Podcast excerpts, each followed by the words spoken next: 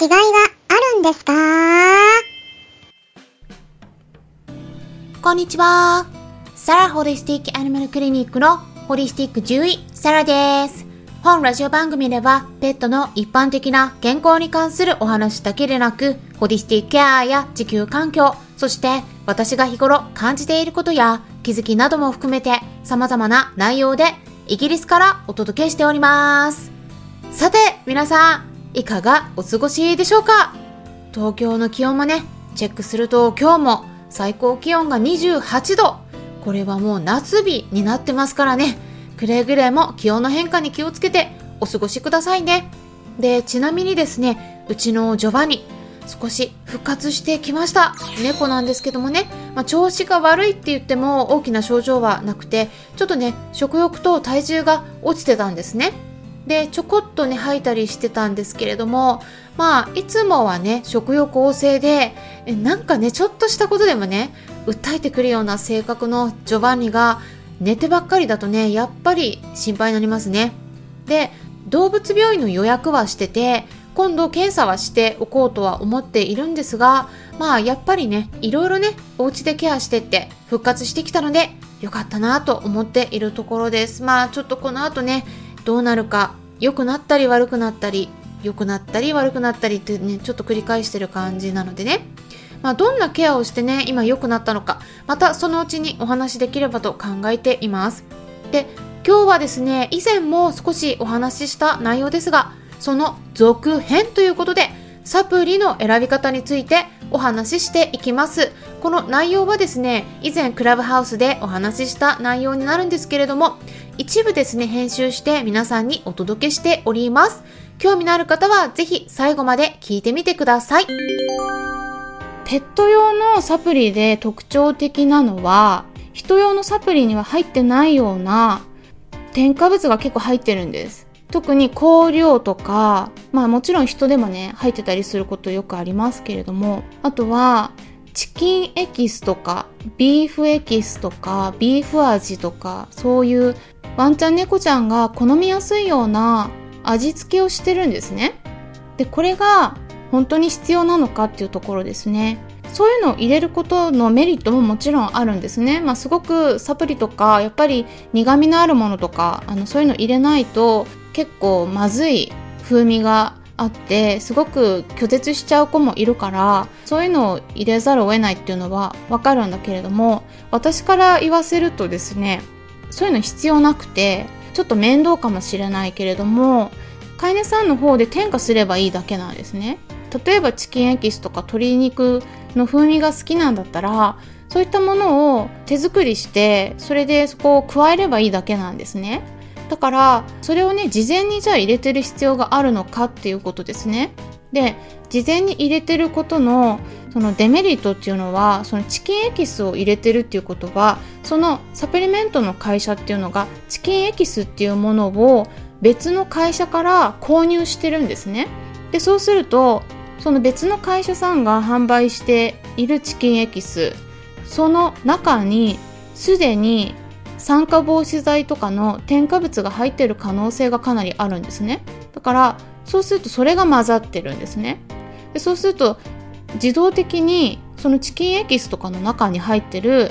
その酸化防止剤とかの添加物がそれが自動的にサプリにも入ってきますよね。だけどそれは書かなくていいんです。書く必要がないから書かれてない。わからないだけで実際には入ってるから体の中に入れたらそれ入っていきますよね体に。なのでできるだけ本当はねそういったものを防いだ方がいいですね。あとはやっぱりですねこう多いのが人工的な甘味料とかも多いんですね。あの還元麦芽糖とかあとブドウ糖果糖液糖とかそういうものですね。これ意外に入ってますね。でこういったものっていうのはですね血糖値を一気に上げます。まあ分子栄養学の方でも言われてることでこれ人間の方でも言えるんだけれども合成された糖分っていうのが体に入った時にはやっぱ吸収がすごいいいんですね、まあ、サプリ他のミネラルとかもね吸収がすごくいいって言われているんですけれども吸収が良すぎて副作用が出やすいです。この血糖値がすごい上がることで膵臓をねすごい異常に刺激しちゃうんですね。でそうすると一気に上がるからこれを下げなきゃ下げなきゃっていうことで一生懸命膵臓の方で頑張ってインスリンを出そうとするんですね。で一気に出す。で今度ねそれがね出しすぎちゃう時があります。出しすぎると今度それが急加工してだからもうジェットコースターになるんですね。一気にグワーって上がって一気にグワーって下がるんです。でこれが毎回毎回そのサプリとかだと大体毎日あげると思うんですけども毎回それが繰り返されていくと膵臓がすごい疲れます。だから悪くなりやすいんですねそういった体が。であとは体もすごいだるくなります。そういった影響があったりあとはそういう人工甘味料とかその糖アルコールっていうんですけれどもまあ正確にはね。でもどちらにしても作られてるものなんですね。でそういうものっていうのは腸内環境も悪くするっていうデータがあります。あのいわゆるこう肥満になりやすいようなタイプの菌が増えるっていうのも分かっているんですね。だから腸内環境の状態も悪くなります。そういう人工的な作られたそういう甘みの成分っていうのが入ってるかどうか。でそれを何で入れてるかっていうとやっぱり商品側としてはですねまずいサプリっていうのは売れないんですねやっぱり。だからペット用のサプリはとにかく便利に使えて好んで食べられるもの。これをやっぱり一番に優先にされがちなので。でしかもこういうブドウ糖液糖とかっていうのは価格も安いです。だから使われやすいんですね。だけど体にとっては良くないです。あとはブドウ糖そのまんまも入ってることもあります。ブドウ糖も基本的にはすごい一気に吸収されて血糖値上がるのでこういうのはね良くないです。でもしねこういうの入れるんだったらその飼い主さんご本人で入れられますよね。例えばそのオリゴ糖とかそういったものちょっと甘みのものが欲しいんだったらお家にある黒砂糖とかね。そっちの方が全然いいです。サトウキビの原料でできてる。自然なそういった糖をねそのまま入れるとかあと蜂蜜をちょっとだけ混ぜるとか。そしたら同じような甘みがそこで加わるのでそちらの方が全然いいです。ちょっとね手間なんですね。めんどくさい。だからそこを補うためにもう事前に入ってるんですね。だからまあ便利だっていうのはもちろんありますけれどもちょっとそれをね毎日使うっていうのはやっぱりね私はあんまりおすすめしないし私はこういうのは使ったことないですうちの猫には。っていうことでねここがもう一つのちょっとポイントになってきますね。あとは日本の商品に多いですね。ペット用の商品に。で、あとは欧米の方はね、ペット用でも比較的ね、量についてきちんと記載されてあるんですよ。例えばですね、クランベリーが 210mg とか、エキナセア 105mg、ビタミン C34mg、オレゴングレープ 34mg。これ、まあ、ハーブ系なんですけれども、ちゃんと書いてますね。で、書いてあるのすごくいいんですが、ちょっとね、量を計算するとですね、欧米のペット用の商品の特徴としてはですね、だいたい10キロ未満がこれぐらいみたいな感じになってるので、あの、5キロ以下の子に関しては、ちょっとね、量が多くなりがち なりがちで、ちょっと飼い主さんからお話をお伺いしてると、ちょっと便が緩くなっちゃったとかね、ちょっとそういう話は聞いたりしてるので、5キロ以下の子はね、ちょっとね、量気をつけた方がいいかなって思います。そのまま書かれてる通りにやっちゃうと、ちょっと量が多いことがありますのでね。あとはですね、その最初にお伝えした通り、サプリの選び方、まず原材料と成分の量ですね。で、クランベリーが何ミリグラムって書いてあるのは成分の量になりますね。そしたらじゃあ原材料の方見ていきますと、クランベリー、そして自然風味、あと無脂肪粉末乳、クランベリーエキス、エキナセアエキス、ビタミン C、オレゴングレープの根エキス、シリカエアロゲルって書いてあるんですね。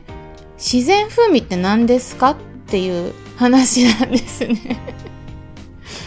これも多いですね。これあの、ペットフードに書かれてることもよくありますけれども、え、え、自然風味って何ですかっていう、これはいわゆるナチュラルフレーバーになってると思うんですけどただ英語でも何ですかっていう話なんですねこれがよくわからないなんか自然のものでなんかできてる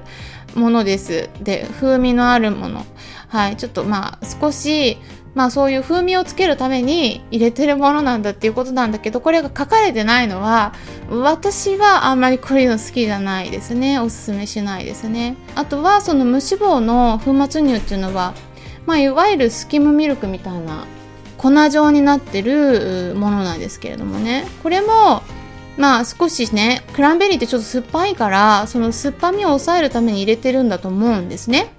だけどこれもさっきお話ししたようにチキンエキスとかと同じように最初に作られてる商品があってそれを購入して混ぜているっていうことになるので最初の時点でですね何かしらの保存料みたいなこう酸化防止剤っていうのが結構入ってることがありますので